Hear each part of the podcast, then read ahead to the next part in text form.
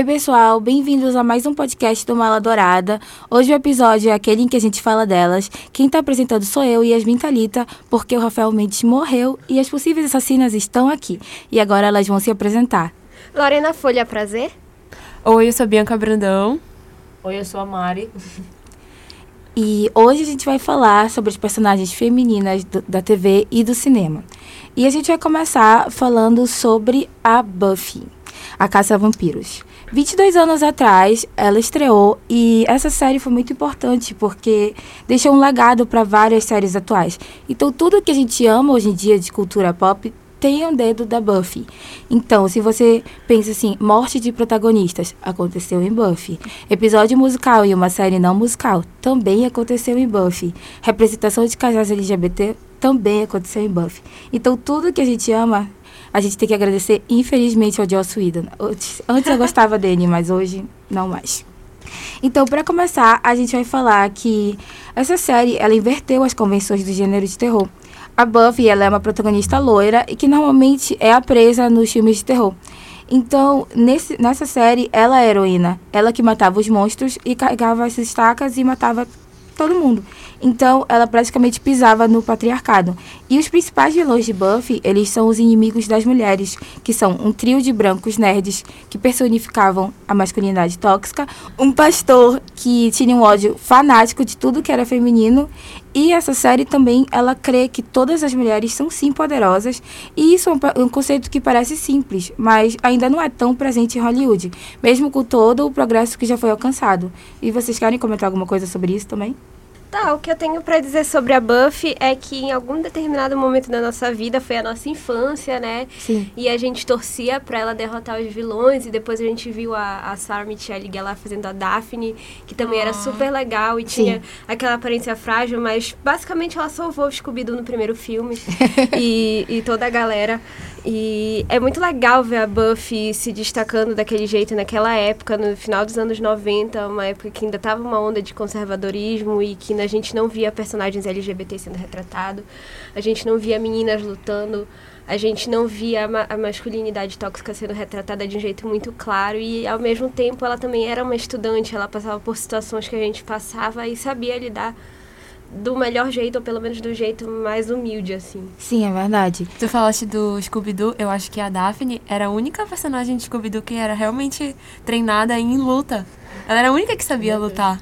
É verdade, ela volta depois, acho que no segundo filme já, quando ela tá com a faixa, depois dela ser refém mais uma vez.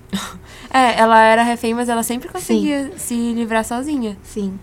Legal, né? Ver esses, essas coisas antigas, assim, até da nossa infância, por outra ótica hoje em dia, Sim. assim, tipo, rever e pensar, meu Deus, mas olha como, como isso é, tipo, novo. E, por exemplo, Buffy é uma série dos anos 90. Sim. Então, tipo, tu trazer essa temática nos anos 90 era realmente muito inovador.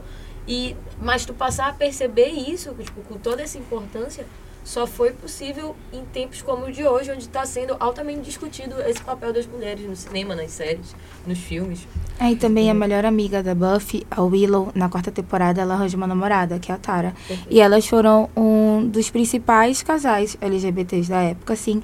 A relação delas foi bem aprofundada e, tipo, o showrunner até disse, olha, se não rolar um beijo entre elas duas, eu vou sair da série. E rolou, e o relacionamento delas era incrível, mas infelizmente a Tara acabou morrendo logo depois, porque é daquele negócio Sempre. que sempre matam a personagem lésbica nas séries, mas isso já estaria para outro podcast, mas isso foi muito importante para a época, porque ela, depois delas vieram mais casais LGBTs na TV, ainda mais em uma rede como a Warner, que era a rede aberta da, E- dos Estados Unidos. Inclusive, isso não estava no script, mas é sempre bom citar a Adele Ward como uma referência de série feminina Sim. e LGBT, porque mesmo que trate do que as personagens principais todas sejam ou bissexuais ou lésbicas, tipo, são todas personagens femininas. A série gira em torno do mundo feminino. Várias temáticas acerca disso, discute muito, muito o papel da mulher na sociedade americana, principalmente.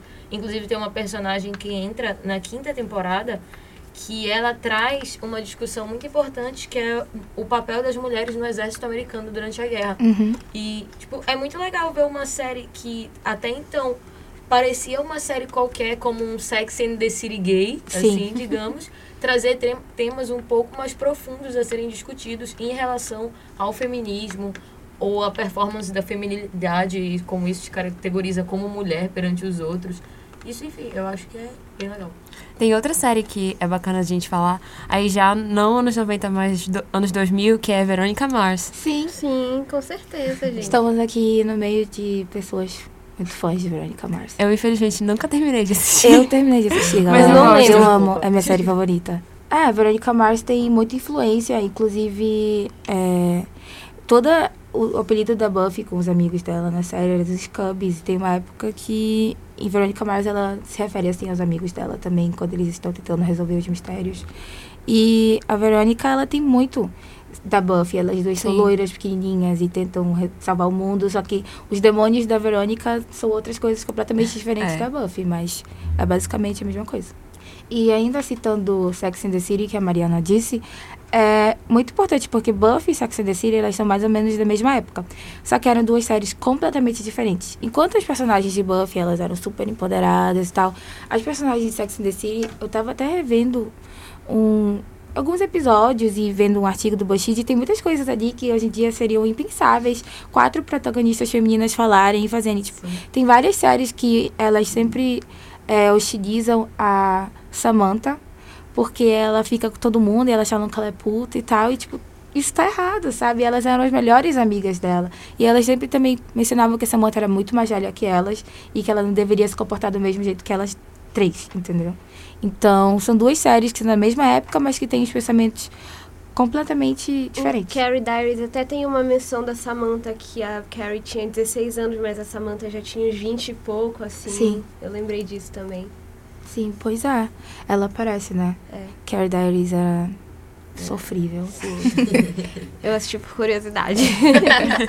Assistir só pra falar mal, tá, Sim. gente? Eu tenho propriedade eu até pra falar. fingi, Eu até fingi no Twitter. Eu falei, nossa, muito bom. A menina de. Put pro Terabit. Ótima como Carrie. tá, mas agora indo pra outro assunto. Star Wars. Ah, Fiquei até tensa. E aí, galera? O que vocês me dizem de Star Wars? O meu com maior comentário é general. De princesa a general. O que Sim. vocês acham disso? Vamos debater essa mudança. Ou Ah, melhor, incrível. essa revelação. Incrível. Nossa, sim, talvez a maior, a melhor sur- surpresa, entre aspas, dessa nova trilogia, né? É verdade. Star Wars.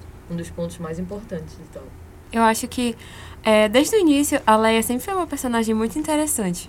É, por toda a história dela, até não só nos filmes, quem conhece um pouco do, do Sim. é, de Star Wars, dos livros, dos quadrinhos e tal, sabe que a história dela é muito incrível. E essa transformação dela, em geral, ela é maravilhosa e é algo que, é, sabe, tava ali. Porque desde pequena, é, ela cresceu sendo princesa, né? Sim. Mas ela sempre foi uma diplomata. Ela sempre esteve ali na, na frente, ajudando o pai dela, o, o Bey Organa. Então ela sempre. Ela foi. Vem da criação dela ser uma estrategista, ser uma diplomata. E é incrível, mas ao mesmo tempo muito natural que ela se tornasse uma líder da resistência, porque ela sempre esteve envolvida naquilo. E ela é, sempre foi extremamente competente. O único problema, assim, é que, de certa forma, a Carrie Fisher foi muito sexualizada. Sim. E isso incomoda, incomoda até hoje, assistindo o, epi- o episódio 6. Mas ver ela sendo uma heroína, ver ela lutando ali, ver ela sendo uma líder, ver que ela também é- pode, poderia... Poderia não, ela salvou a vida de todo mundo em algum momento. Sim. É, é muito melhor do que pensar que ela, ela ficou naquela cena de biquíni dela. É, aquilo. Ai. Não, por quê? aquilo é terrível. Por quê? Aquilo é horrível, mas, tipo, é legal pensar de como a Carrie Fisher e a Princesa Leia, tipo, são uma das primeiras personagens femininas a se tornarem referência, né? Sim. Star É. Wars é muito, muito mais antigo do que tudo isso que a gente citou até agora. É. Sim. E terem a oportunidade de, tipo, reformular a personagem, de certa forma, é muito bom. É muito legal, porque tu não, a, a produção do filme não ficou presa àquela ideia e viu que realmente tipo, entendeu o momento atual e não, tipo, ah, vamos trazer aquelas coisas ultrapassadas do filme anterior, entendeu? E Sim. continuar da mesma forma. Tanto que trouxeram a Rey como uma personagem principal, Uhum. que é uma mulher, uma mulher que não é, tipo, a, a, tipo, a personagem principal que vai ser resgatada por outros homens. E ela é dona de si, ela, tipo, vai lá, se ela tá em perigo, ela que vai se livrar, ela que, tipo, tá mandando ali no fim, como todas essas coisas. tipo, é bem legal essa parte. Outra coisa que eu acho muito interessante ainda da personagem da Leia é a relação dela com a força. Porque todo, todo, toda a história de Star Wars envolve isso. E a gente vê os Jedi e tal, e o, ela, é gê- ela é gêmea do Luke, o Luke é o Jedi, o Jedi mais poderoso de todos. e ela não faz questão de ser exatamente uma guerreira. Ela tem uma. Ela é poderosa na força, ela tem uma relação muito interessante. A gente percebe isso na, no, no último filme, Os Últimos Jedi, de como ela consegue usar a força. Ela sente a presença do Luke, ela sente é, o que acontece com o filho dela também.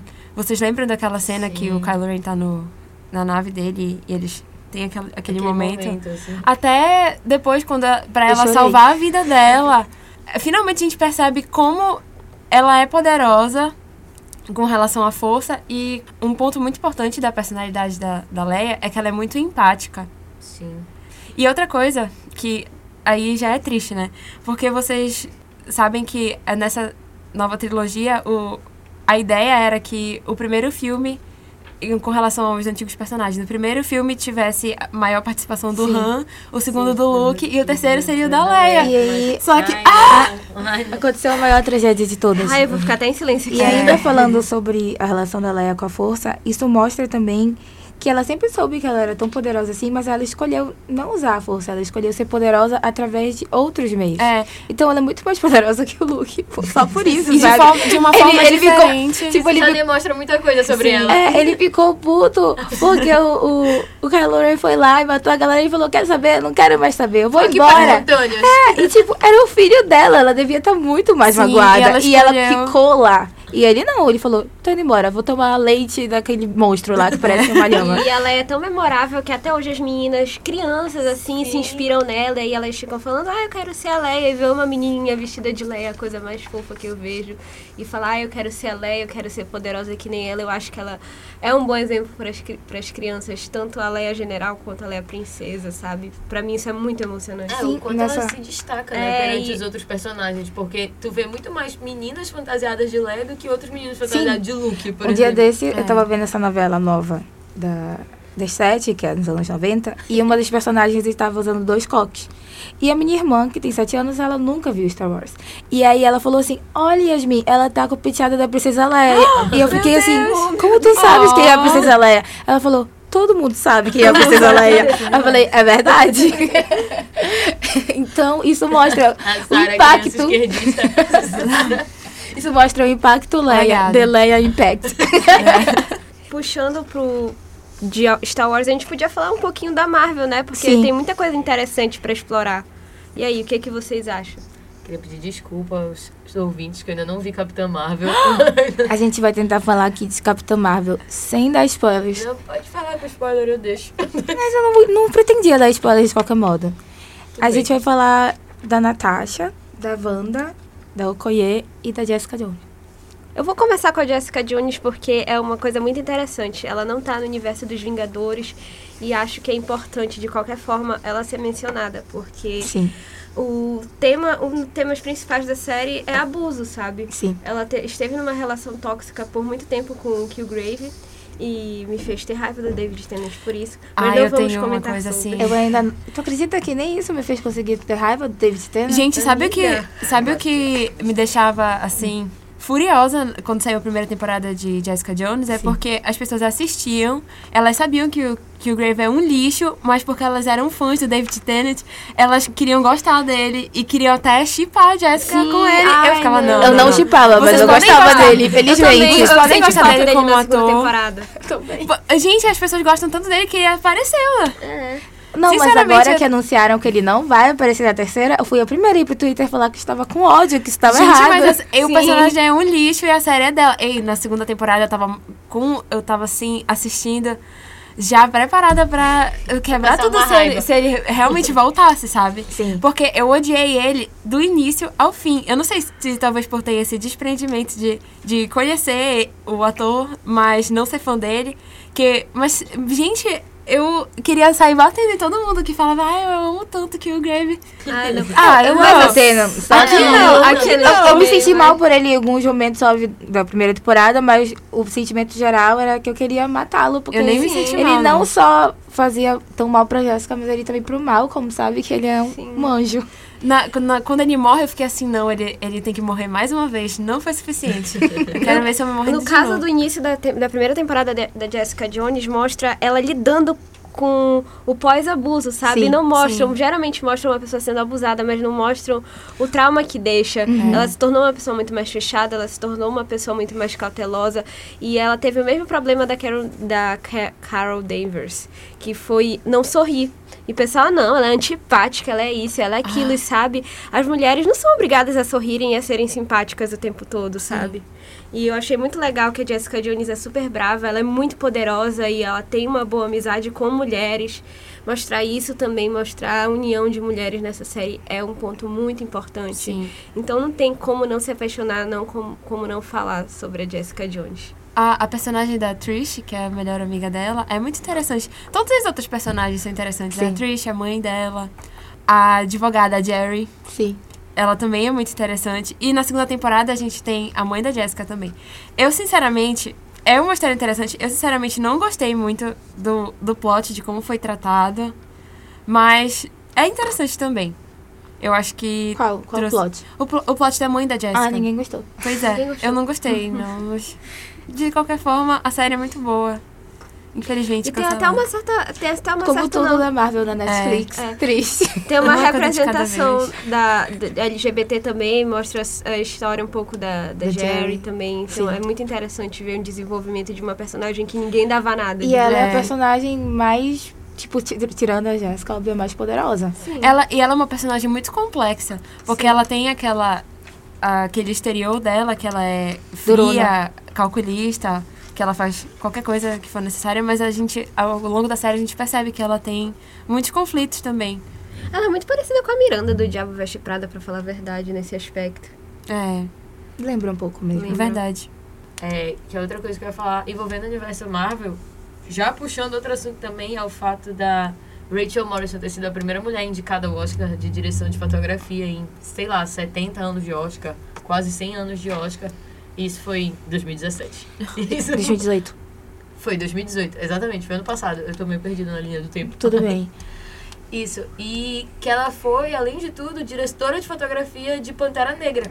E que, tipo, é um filme que gira todo em torno do tema empoderamento, Sim. tanto racial quanto feminino.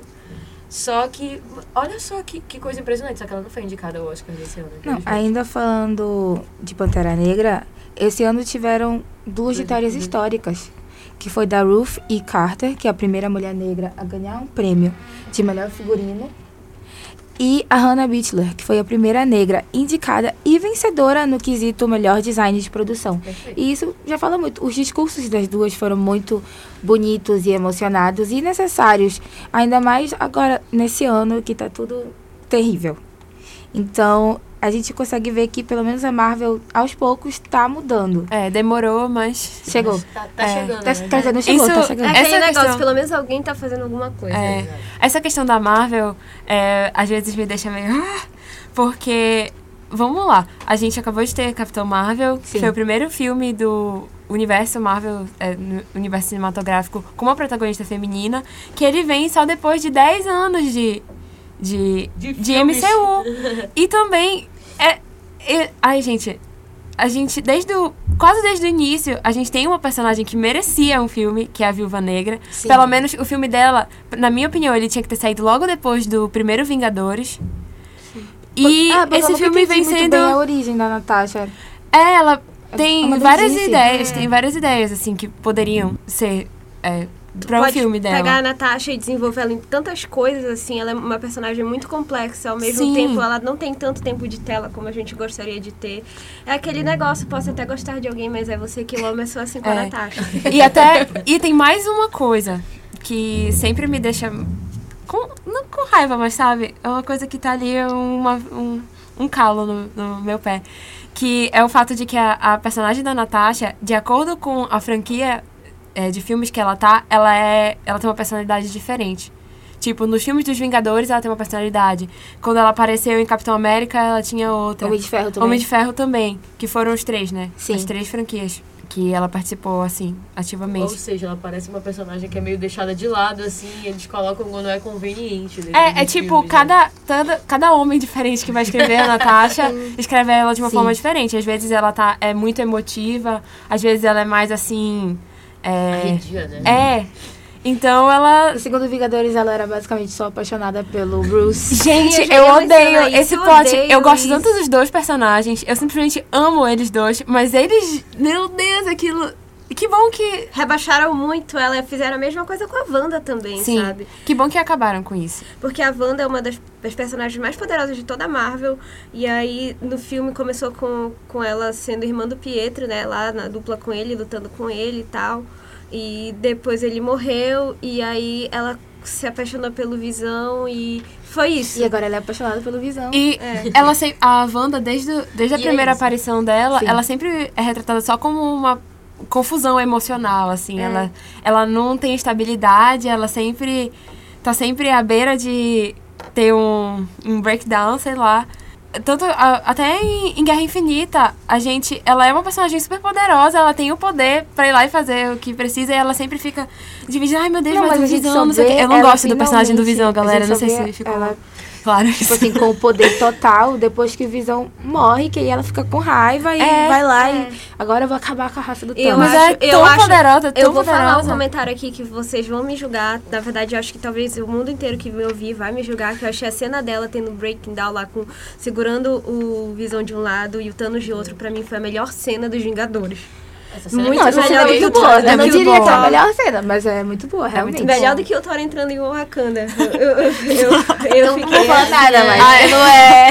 Eu não tenho pronunciamento Eu não vou falar questão. nada. Mas ainda falando de personagens da Marvel, eu vou falar também da Okoye. Gente, um dia, por favor, um podcast só sobre Thor Ragnarok e as, Sim. As E implicações De disso Thor no, tá universo, na minha vida. É, sei lá, enfim. Tá Continuando. aqui fazendo toda essa pose, mas tu faz um podcast sobre Thor Ragnarok, ela fala só do Loki. Isso não é verdade, gente. Tudo Eu bem, ia ela falar... pode falar só do Loki, eu falo de todo o resto, não tem problema. não ia falar só sobre o Loki. Eu ia falar sobre outras coisas. O Doutor Estranho também aparece. Sim, mas É, falando da cancelado. Okoye ainda... Cancelado. Gente, foco aqui não são homens, viu? Cancelado, ninguém gosta de homem aqui. É, é brincadeira isso. É brincadeira, Ai, mas é verdade. É, a Okoye, ela, ela é, a, gener- é a grande general lá da Dora Milaje. Na verdade, nem sei se é general que chama. Ela, Enfim, ela que manda ela lá. é a líder, isso que importa. E na principal luta lá de Pantera Negra, quando tá tendo lá o Acabe e... Eu esqueci agora o nome do Michael B. Jordan no filme. Killgrave. Killmonger! Killmonger! Que tá lá o Killmonger versus T'Challa. E aí chega finalmente a luta en- entre ela e o Acabe, que é o noivo dela. E ele fala assim, você me mataria, meu amor? Ele diz, ela diz assim, por Wakanda? Claro que sim. Então ele fica meio tipo... É Momentos sério isso? Sim, ela coloca o país dela à frente do amor dela. E ele é um traidor, então Top 10 mais fácil ainda. E também falando é, de uma personagem muito importante que a gente esqueceu de mencionar, Peggy Carter. Ah, não! que saudade. A Bianca acabou de ter um pequeno mental breakdown aqui Eu, lembrando da Peggy. eu tento colocar a lembrança da Peg e da série Agente Carter num cantinho, assim, pra Essa não série merecia muito chorar mais. várias vezes por dia. A Peggy, ela sim foi a primeira super Ela foi- heroína da Marvel. Ela foi a primeira personagem feminina que teve uma coisa sua, né? Na- Sim. Em termos de do universo cinematográfico da Marvel. E outra personagem também, a Hope Van Dyne, de Homem-Formiga. Ah. Ela foi a primeira personagem a ter, feminina da Marvel, a ter um nome antes mesmo de Capitã Marvel, porque o segundo filme é do Homem-Formiga, Homem-Formiga e, E a, Vespa. É. Entendeu? Então, ela é a primeira personagem feminina com o nome no título dos filmes da MCU em 10 anos. Enquanto e tu isso. vê que, que mesmo sendo uma bomba, Homem-Formiga 2, É, É legal. legal. É legal. O negócio é do legal. Homem-Formiga, o negócio dos filmes do Homem-Formiga é que são filmes pra família, sabe? Sim. é, Esse que é o negócio, mas são legais, são divertidos. eu acho que os dois tiveram uma, uma importância, assim, na medida, sabe? Eu acredito que sim. Que Eu teve- acredito que tem uma importância grande. Não, Eu- que eu digo na medida que os dois tiveram um destaque bom, sabe? Não deixaram ela de lado, entendeu? no Sim, filme, sim, né? é verdade. É. Tá, gente, agora falando da, da Capitã Marvel, porque a gente mencionou, mencionou, mas não. Não chegou entrou, nunca no Mas nunca chegou nela, porque é, realmente é o ápice, né? Da, É, da auge. nossa existência. É o nosso auge. Mas é o auge valendo, não é o auge sendo irônico, sabe? É, o Auge mesmo. É, Capitão Marvel, que filme, né, galera? Falando de Capitã Marvel, a primeira coisa que eu vou falar é que ocorreram duas mudanças de gênero no filme que são muito importantes. A primeira é, todo mundo acha que o Goose é um gato, mas é uma gata. E nos quadrinhos não é assim, é um gato mesmo com outro nome, Chewie, por causa de Chewbacca, por causa de Star Wars. E também a doutora Wendy Lawson, que é uma Kree chamada Marvel, nos quadrinhos é um homem chamado Marvel e ele era a Carol Danvers nos quadrinhos, na verdade, ela era o interesse romântico dele. Graças a Deus mudaram isso do filme. Sim. Problemático E- demais. É, e agora ela é vivida pela Annette Bening, que é uma mulher que, sinceramente, merece tudo. e, e essa mudança ela ocorreu porque faria muito mais sentido que a, Car- que a Carol, meu Deus, Carol Danvers, tivesse uma mentora mulher do que um homem. E também, sem contar que ela precisava de amigas que a apoiassem. Então a importância da Mônica e da Maria Rambeau no filme é perfeita, porque elas estão lá para apoiar a amiga e falar, olha, é, tu, é- tu continua sendo a mesma Sim. pessoa, só que alienígena, mas basicamente tu consegue trazer tudo o que tu quiser, sendo mulher ou alienígena. É, mas só, a, só que a, a Carol e a Maria é aquele meme, né? They seem to be very good friends. É, é. Mas enfim, isso já, Enfim. isso Eu já acho uma já parte incrível do filme é quando eles vão analisar o Nick Fury, aí falam macho humano inofensivo. Sim. Ai, gente, eu amo o personagem do, do Fury nesse Eu filme, também, mas ele é, tá incrível. E nota 10 pra Não é- maquiagem, né, gente? não é Nota sobre 10. ele, mas É. sim, a dele ficou muito boa. O Coulson ficou Zoado. um robôzão, né? Ficou meio Mas ele ficou muito bem. Coulson com Botox. E pra mim, uma- um ponto, o auge, assim, do filme também é que é, o Jude Law fala pra ela lá que, olha, você finalmente pode me provar algo. Aí ela diz, eu não tenho nada pra provar pra você. E antes disso, ele vai dar um socão nele. Incrível.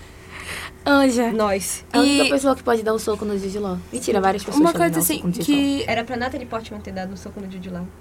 Hum, verdade, ela merecia mais. Alguns filmes atrás. Ou na vida real também, a gente não sabe se é legal. Assim, é, eu acho que esse filme da, da Capitã Marvel, compara- fazendo uma comparação sem, sem colocar duas mulheres fortes uma contra a outra, mas fazendo uma pequena comparação com Mulher Maravilha, que quando saiu Mulher Maravilha, todo mundo se sentiu assim no, no auge, e agora a gente se sente mais ainda. Sim. Porque eu acho que a Capitã Marvel ela tem um desprendimento maior, assim, do- dos homens. Porque a Sim. Mulher Maravilha, Sim. ela tá muito cheia de homens. As, as mulheres que ela tinha ficaram todas na- em Temícera, né? Sim. Aí ela foi, veio e ficou só perto de homem e tal. E tudo ela ainda bem. teve um par romântico e... Desnecessário É, filme. se bem que eu ver gosto, aqui. eu gosto. Eu gosto, mas. É, É gosto que ele morreu, né, galera? Eu fiquei gosto, triste que ele mas Não ia morreu. fazer diferença. Mas entendeu? agora a gente vai É. estar um auge de novo, porque já vai estrear o filme também esse ano. Sim. Eu gosto. é, eu prefiro que fique voltando e voltando o Chris Pine do que é, inventarem uma Mulher Maravilha com Batman, sinceramente. Ah, sim, realmente. Aí eu até eu. Tá, e ainda falando rapidamente sobre é, Mulher Maravilha. Mulher Maravilha foi dirigido pela Patty Jenkins. Sim. E depois a Mulher Maravilha apareceu em. Ela apareceu depois em Liga da Justiça. Foi. Foi logo depois de. Foi um pouco depois. Tá, porque eu ia Mas foi filme mencionar sobre a roupa das guerreiras. Ah, a Patty Jenkins, sim. ela teve todo o cuidado de colocar elas em shorts por baixo. E em Liga da Justiça, todas elas não estão mais de shorts. É meio então, toda vez que elas vão lutar, aparece tudo. Então, isso já mostra... É Tem aquela questão do, que, do Batman vs Superman, né? Que dos ângulos de, Sim, da câmera quando a nossa, quando a Maravilha Mulher aparece. Eu já ia falar que isso. filma a Nossa. virilha dela, esse tipo de Totalmente coisa. Que é desnecessário. ai, horrível. E ela Ah, é tipo a heroína do filme, assim. É. né?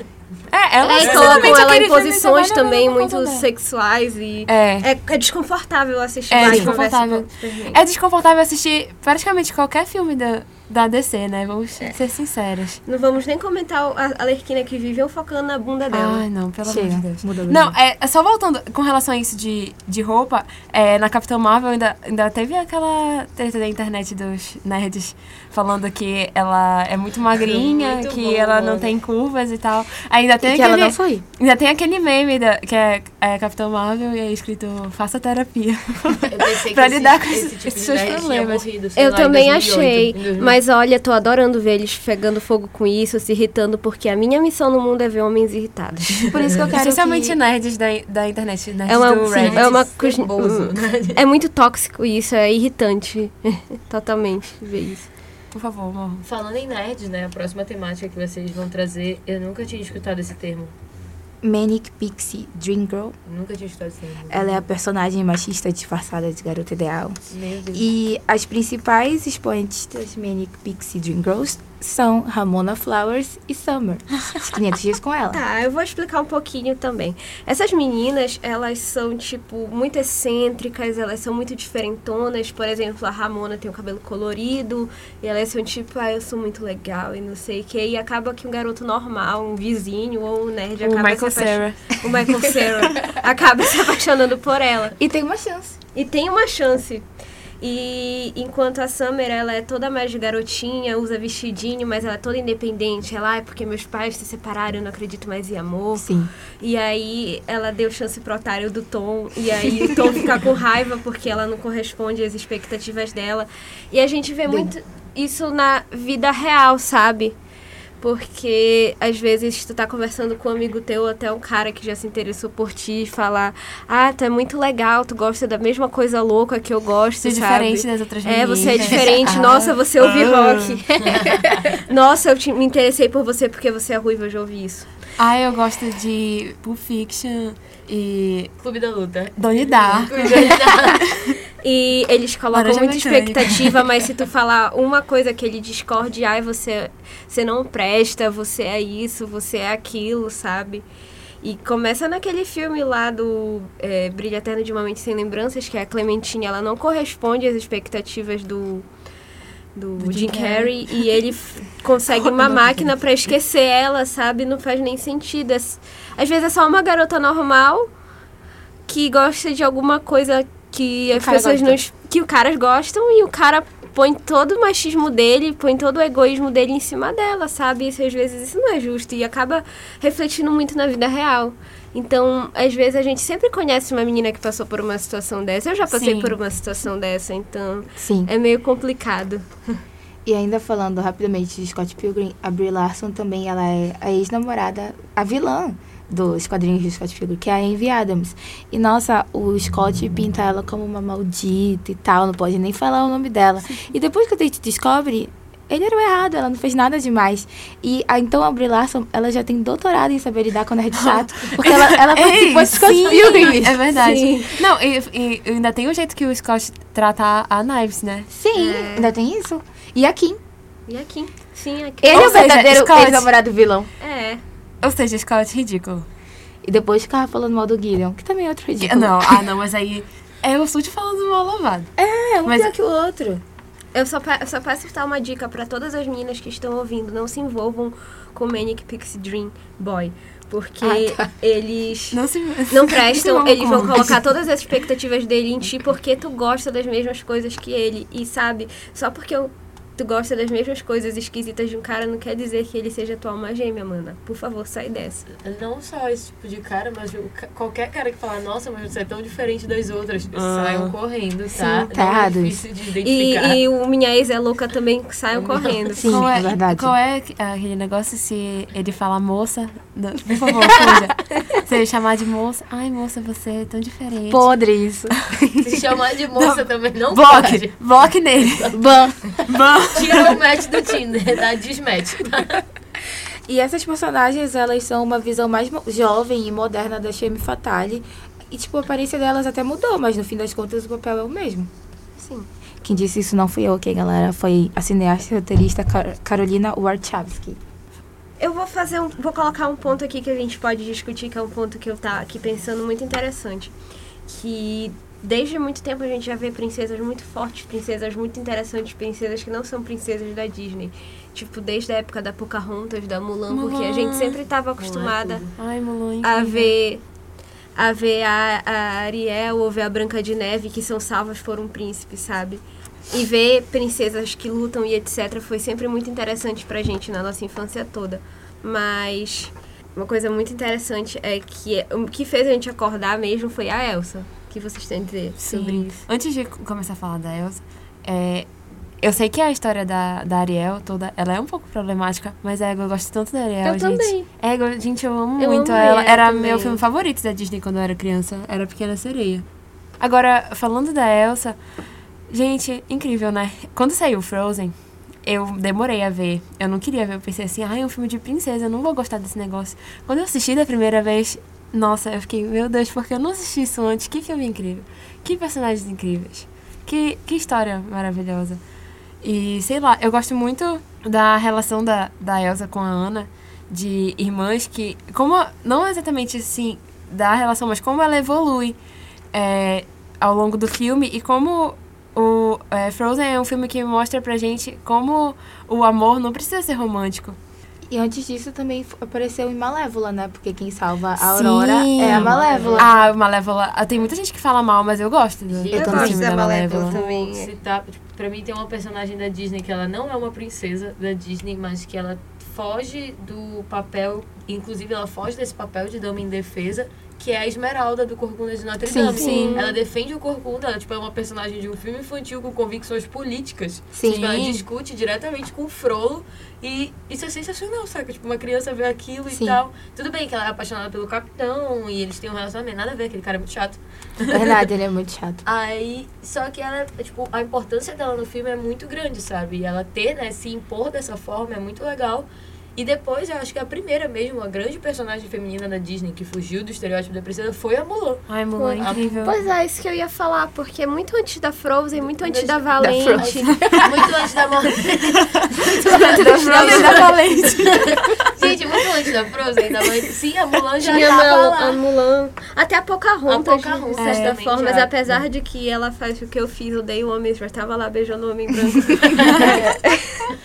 Mas é, é exatamente isso, tipo, a importância da Frozen é muito grande, porque ela apresentou para uma nova geração, entendeu? Não é, tipo, as pessoas que viram Mulan não são as mesmas pessoas que É. viram Frozen. Sim. Então, só que, nossa, a Mulan, ela é assim, ela quebra muitos padrões no filme, E sabe? também a. Moana, a Moana A é Moana, a primeira princesa polinésia. sim, E também o corpo da Moana é mais parecido com o do corpo das meninas normais, assim. Exato. Sim. E ela não tem o interesse romântico. Ela vai atrás, tipo, ela tem o mal e ajuda ela no decorrer do filme, mas tipo, é ela que tem que derrotar lá e conseguir o coração da Tefiti de volta. Então, é muito importante, porque é só ela que pode resolver isso e ela vai lá e resolve mesmo, sendo que ela ia virar a chefe da tribo dela. E ela fala assim: "Não, eu não vou virar a chefe da minha tribo, vou salvar o mundo inteiro". Aí ela vai lá, salva o mundo Incrível. inteiro, restaura o coração da Tefiti e depois fala assim: "Galera, agora sim, agora vou virar a chefe". Aí o pessoal fala: "Beleza, então". Eu acho também a Tiana interessante da Princesa e Sim, o Sapo, sim, porque ela é muito. É, plenos anos 20, Nova Orleans, aquela onda de racismo e toda aquela. e guerra e. Tudo existe- que é de ruim. Tudo que é de ruim. Ela ali trabalhando pra ter o sonho dela e ela ali fazendo o que ela quer, sabe? E ela ali tendo as amigas dela e E o lutando. príncipe Navim, um, um encostado. Só serve pra Ele ser é, interesse romântico e virar um sapo, como todos os homens. Mas ela é incrível, sabe? E ver também uma, uma princesa super esforçada, até a Bela, gente. A Bela é A muito Bela inteligente, ela, É, ela mas, lê.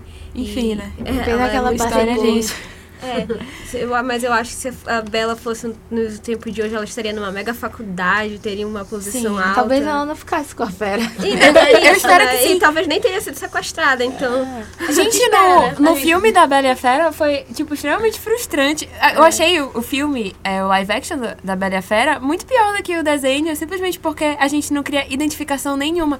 Nem, tu não começa a gostar da fera. E quando ele vira o príncipe, eu fiquei assim, é isso aí, é esse negócio. Esse Ah, como que ela viu? um príncipe Ela viu esse bicho, esse bicho aí que ela não parece E essa nunca droga que você se apaixonou, Bela. É, é tipo isso. Oh, melhor ficar sozinha. Ficar sozinha com os livros dela. Sim, é verdade. É, é, falando também. julgando as escolhas românticas da colega. Infelizmente eu faço muito isso aí, a gente sabe. Não é Gente, é verdade. Mas eu eu, sempre não tenho- quero mais falar sobre Eu isso, sempre tenho argumentos, ok, galera? Eu sempre tenho argumentos. Mas enfim, agora falando da, da Merida, por exemplo, de Valente. A história dela, às vezes a gente esquece um pouco, mas a história dela é tão legal, gente, que ela, ela luta por, por ela mesma, pra. Exato. Tipo. Porque ela não quer casar. É, eu acho incrível isso, gente. É, muito. É muito E é também sobre uma, uma relação de mãe e filha também. É, é um assunto pouco abordado, de certa forma, e é um assunto muito sensível, é um assunto que eu acho que souberam lidar de uma forma bem legal também. Sim, eu não sei porque o filme foi, fica- foi sendo um pouco esquecido com Também o tempo. acho que não. Ainda mais depois de Ah, Frozen. e eu fiquei muito feliz que eu acho que quando foi os sete anos, oito anos da minha prima, o tema foi Merida, ela colocou uma peruca e ela fez toda. Oh. ela Teve negócio de arco e flecha e foi muito legal. É muito engraçado. Aquela piada do, do, do Wi-Fi Ralph de que a- Merida é diferente porque ela é de outro estúdio. Ninguém entende o que ela fala. Tadinha.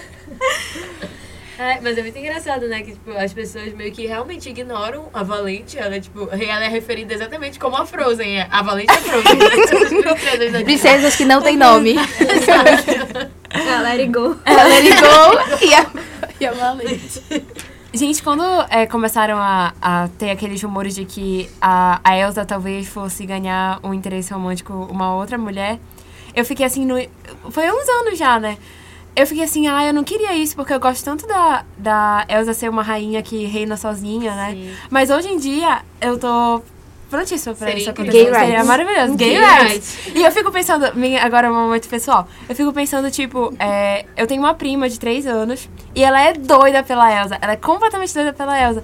E aí eu fico assim, nossa, já pensou se chega no final do ano e aí tem o filme e a Elsa tem uma namorada? Ia ser muito legal, assim, pro, pra uma criança ver isso sendo naturalizado nos Sim. desenhos Até desde porque, pequeno. por que que é tão difícil explicar sobre Sim. isso pra uma criança? É só, tipo, Exatamente. não precisa nem, sei lá, não precisa nem beijo, explicar. nem nada. É. que- por exemplo, a, a, a Elsa... Ai, não, não pode... A, Elsa não pode ter uma namorada. Mas vocês veem a Ana, a Ana ia casar com um cara que ela acabou de conhecer. Quando a- E ele é horrível. escroto. Quando a Elsa Felizmente, falou, ela- você não pode casar com o cara que você acabou de conhecer, pra mim é uma, a frase mais sensata que eu Sim. já ouvi. Finalmente alguém falou isso no filme da Disney. Sim, e depois, ok, ela se livra do, do, Do Hans. Hans, ridículo.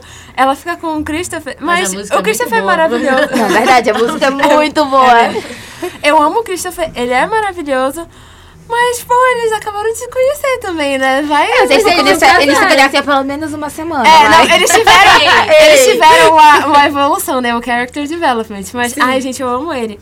Mas a, a Ana devia O- eu acho que se, desacelerar um pouco, até que porque ela é muito nova que se o ainda. Christopher tivesse, sei lá, só ido ajudar lá ou nem participado, acho que nem faria diferença, na verdade, apesar dele ser um personagem legal. É, eu adoro Porque a história é sobre as duas, sabe? É Sim. sobre a relação das duas. É, ele tá ali no, no plano de fundo. É.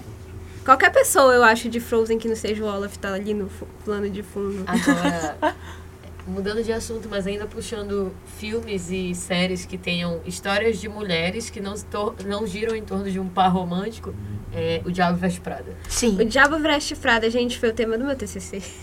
Então pode falar, Então querida. pode soltar tua aí. Então, eu vou falar um pouco sobre a história, né? Porque são três mulheres convivendo no ambiente de trabalho e o filme mostra o desenvolvimento entre elas, né? A relação entre elas três, né? Que é a Miranda, a Emily e a Andy.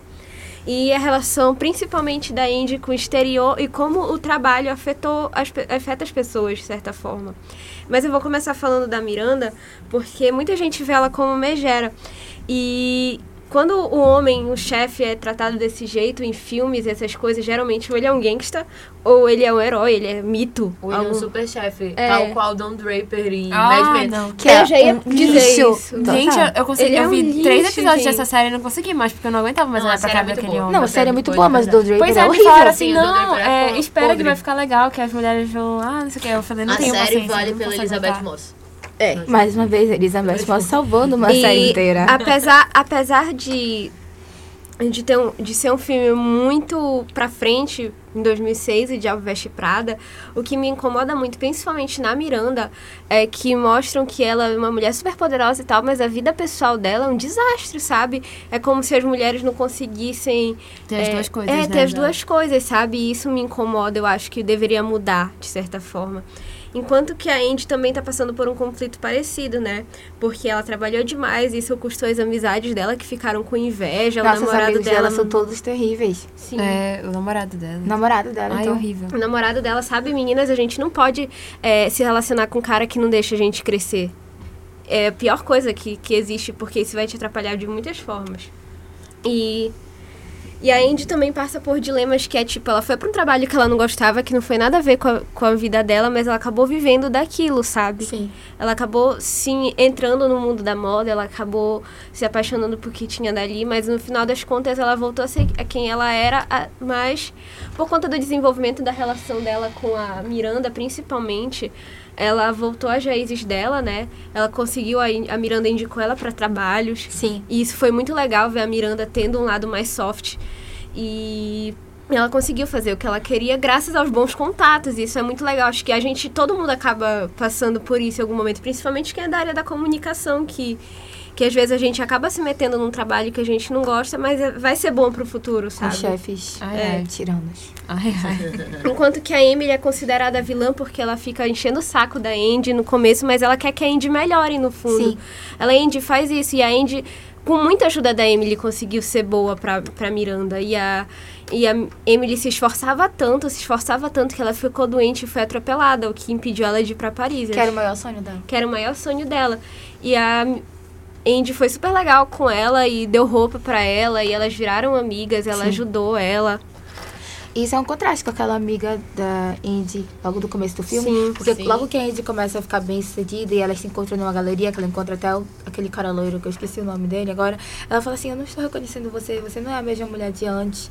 É, eu, não, eu não sou amiga dessa Indy, eu sou amiga da outra. Eu fico tipo: Tu não devia estar feliz pela tua amiga? Tá julgando a amiga dela por querer ser melhor, né? Quando a É. gente viu aquele filme naquela época, a gente dava toda a razão pro namorado dela, toda a razão pras Ele é amigas grande dela. vilão E ele é Só o tem ele, um vilão no filme e é ele. É. É Eu nunca dei razão. E, e no fim das contas é importante manter laços de ambiente de trabalho. É, não é uma comédia sobre garotas brigando, não é uma comédia sobre meninas tentando conquistar um homem, e sim história de mulheres que convivem um ambiente de trabalho, que acabam criando uma relação de certa forma. Às vezes elas estão em dias ruins, tem vezes que elas têm dias bons, e no Sim. final das contas essa é a vida real, de certa forma. Mesmo elas trabalhando numa grande revista. Tipo, É. a Vogue. É. E tipo, Coisa é, básica, gente. é, agora aí, né? É 2019, filme de mulher brigando por causa de homem, ninguém aguenta mais. Verdade. Parem de Já fazer. deu. Já. Já deu. Ninguém- Olha, a gente tira de Stranger Things, damos saiu o trailer e a Max e a Eleven estão Então, super amigas, perfeitas. É, é, é o que elas merecem. É o que É. elas merecem. É o que a gente merece Sim, também. é o que a gente merece, é verdade. E puxando o assunto também de mulheres no trabalho, eu vou falar da Jenna Rink, claro, de De Sim. Repente 30. Ela tem, no filme ela tem 13 anos e ela faz um desejo pra ter logo 30 e ser bem sucedida. Só que quando ela chega nos 30, ela fica muito frustrada, porque ela meio que não presta, ela trai, ela trai a amiga e ela passa a perna em todo mundo. Ela faz um monte de besteira pra ter conseguido estar naquele lugar. Mas a Jenna de 13 anos tem um senso de moral tão bom, é uma pessoa tão justa, que ela consegue reverter a situação. Ela consegue se esforçar para ser uma pessoa melhor, sabe? E quando ela vê que ela vai cometer todos os erros no futuro, desde pequena, assim, desde os 13 anos, ela se esforça para ser uma pessoa melhor. E eu acho que isso serve de exemplo para todas as meninas. E mesmo a Jenna tendo as falhas dela, eu acho que durante o filme vocês veem que ela acredita na diversidade, que ela abraçou os defeitos, que ela faz tudo que ela gosta.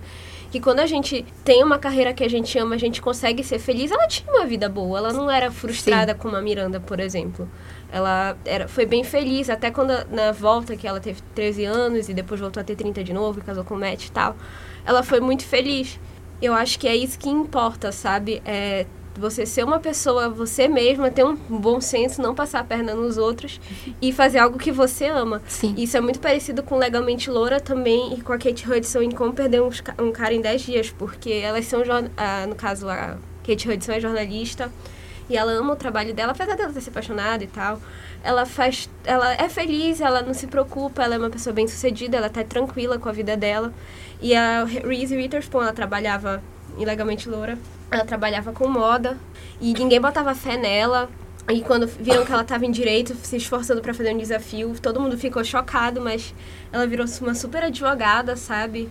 E no final, quando as meninas, as meninas vêm crescendo isso, sabe? Crescendo assistindo isso, é muito legal, porque eu queria ser a Ellie Wood quando, Sim, quando eu era criança. Eu também já quis ser a Jenna Rink Eu também. queria ser a Jenna mesmo. Eu queria ser a Jenna e queria ser a Ellie, porque eu achava elas incríveis. Acabou que eu tô mais pra Jenna mesmo do que a Ellie. E... Eu tô mais pra Kate Hudson, mas antes de tudo dar certo na vida dela. Sim, exatamente. Não Mas eu na parte mais do filme que tá indo tudo bem e que ela namora o Matthew McConaughey. Eu tô indo na primeira parte que ela tá comendo um sanduíche ruim, sabe? Sim, eu também tô nesse, nesse, nesse aspecto, mas eu digo assim, seguir os sonhos mesmo, mas de Sim. qualquer forma.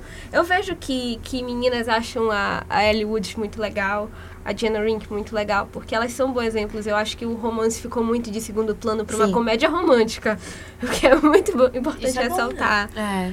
E, e ver que focar nelas mesmas e no trabalho e se esforçar e ser uma boa pessoa é o que importa no final das contas. Vocês É têm algo a dizer? É, eu tenho, já que tu citou a Reese Witherspoon, eu vou aproveitar para falar de Big Little Lies, porque não só o tema da série é um, um- um- tipo, trabalha só com personagens femininas, né, muito fortes, mas a série surgiu porque a Nicole Kidman e a Reese Witherspoon disseram, tá bom, cansei dessa palhaçada de não me chamarem pra filme nenhum e não me darem nenhum Sim. papel relevante. Vamos pegar aqui o nosso dinheiro e fazer nossa própria série. Que foi o que elas fizeram, ou seja, tipo, elas quebraram totalmente os padrões, porque elas não esperaram a oportunidade, entendeu? Elas Sim. criaram a oportunidade. E aí, tipo, foi criado Big Little Lies, que é uma série, talvez uma das melhores séries atuais que esteja por aí, não é uma série que se estende muito e traz, né, todo toda a dificuldade daquelas mulheres naquela cidade pequena que estão lá para educarem os seus filhos. Não, e apesar de serem mulheres ricas, E aparentemente bem-sucedidas. Tipo, traz todos os problemas dela. Inclusive, a personagem da Nicole Kidman, é tipo, ela traz um grande debate. Porque perante as outras amigas, ela é vista como uma grande conselheira, assim, como uma pessoa que tem a rédea da sua vida, tudo mais dentro E que de tem o casa. casamento perfeito. Que tem o casamento perfeito, exato. Mas dentro de casa não é bem assim que funciona, entendeu? Ela tem um relacionamento totalmente abusivo e não consegue se livrar daquilo. A cena da psicó deles na psicóloga foi um ponto Nossa, muito interessante sobre muito relacionamento interessante, abusivo. Muito sério, a cena deles na psicóloga, tipo, Sim. Então é muito legal que a série aborda várias temáticas ao mesmo tempo, de uma forma até um pouco forte, eu diria.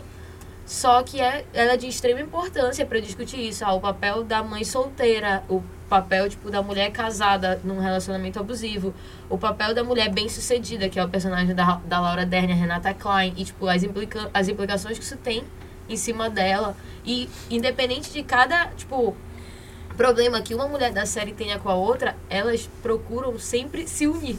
Tipo, elas nunca estão numa situação de extrema rivalidade na série, entendeu? Sim. Isso é muito legal. E também falando de outra minissérie da HBO, é Objetos Cortantes. Nossa. Que tem a Amy. Adams, mais uma vez. A Amy Adams, injustiçada. Mais uma vez injustiçada. Que também é, É. um filme de relação de mulheres. Sim. Exato. É, tipo, a- gira em torno, tipo, quem matou essas meninas e tal. Mas se tu parar pra pensar, o verdadeiro vilão de Objetos Cortantes é o... É, é, tipo, o, a misoginia, porque Exato. a personagem da Amy Adams, ela foi muito... Toda hora alguém fala dela na série, ela não volta lá desde que ela era adolescente, por várias coisas que aconteceram lá. E a principal foi que ela, ela foi estuprada quando ela era adolescente e as pessoas acharam que não, que ela só tinha ido ela pra uma festa e ficou é. com vários caras e não era bem assim. E aí a, a mentira que eles espalharam foi que ela tinha ficado com todos eles e ele- ela tinha sido estuprada por eles. Então as amigas dela do- da escola tratam ela diferente, a própria mãe. Então é uma, é uma série assim importantíssima. E é muito interessante ver, porque é uma cidadezinha e ela vem de uma cidade grande, e ela tenta é, voltar lá de cabeça erguida, mas ela não consegue, porque tá todo mundo ainda nessa esse mentalidade. E ela, ao mesmo tempo, tenta, tenta fazer com que a irmã dela não Sim. caia no mesmo caminho. Sim. Porque, né, a irmã dela, É, complication. Ah. Tenho medo daquela menina. Eu também. Vou mentir pra você. foi bem assustador tudo. E é muito legal de Objetos Cortantes é que ele é muito fiel ao livro, né? Sim, a sim. série é muito fiel ao É livro. o meu livro favorito, já li três vezes, então Eu li antes da série eu também. e eu fiquei, tipo, muito impactada, porque eu não esperava. Eu não esperava. Não vou dar spoilers aqui, mas eu realmente Sem não spoiler, esperava. gente, mas se fosse vocês, eu assistia. E eu leria o li o livro. livro. E é livro- é isso aí, isso aí. Big Little Livros. E aí, vocês querem falar mais alguma coisa? Acho que podemos finalizar. Então, por enquanto é só. E eu espero que vocês tenham gostado do episódio. E se vocês quiserem achar as meninas, elas vão falar os arrobas. O meu é arroba Yasmin Thalita no Instagram. E tem mais um A no Yasmin. É, E Yes. vocês podem me achar lá e no Twitter, mas eu não vou divulgar meu Twitter aqui. É isso aí. Porque eu não tô a fim de atrapalhar a minha vida, porque eu só uso lá pra arruinar a minha imagem.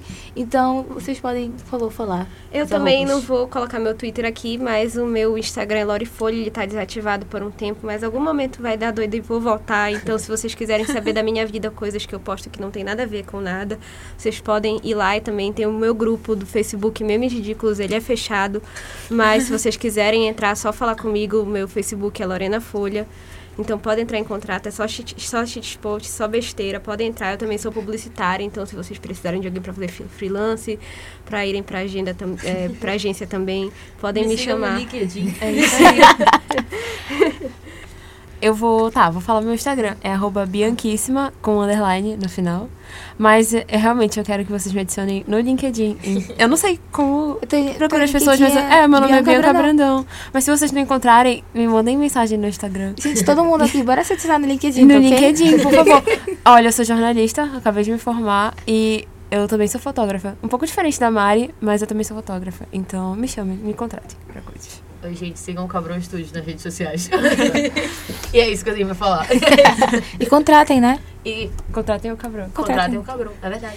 É, me sigam, me contratem, faço qualquer coisa, assim, sabe? Texto. Apareçam lá Só no Solution arte. Center. É, tá bom, galera. Agora a gente já tem que enterrar o Mendes. É, Ah, a gente é? vai ter que resolver isso. Muito praia, Te esqueci. Esqueci, esqueci.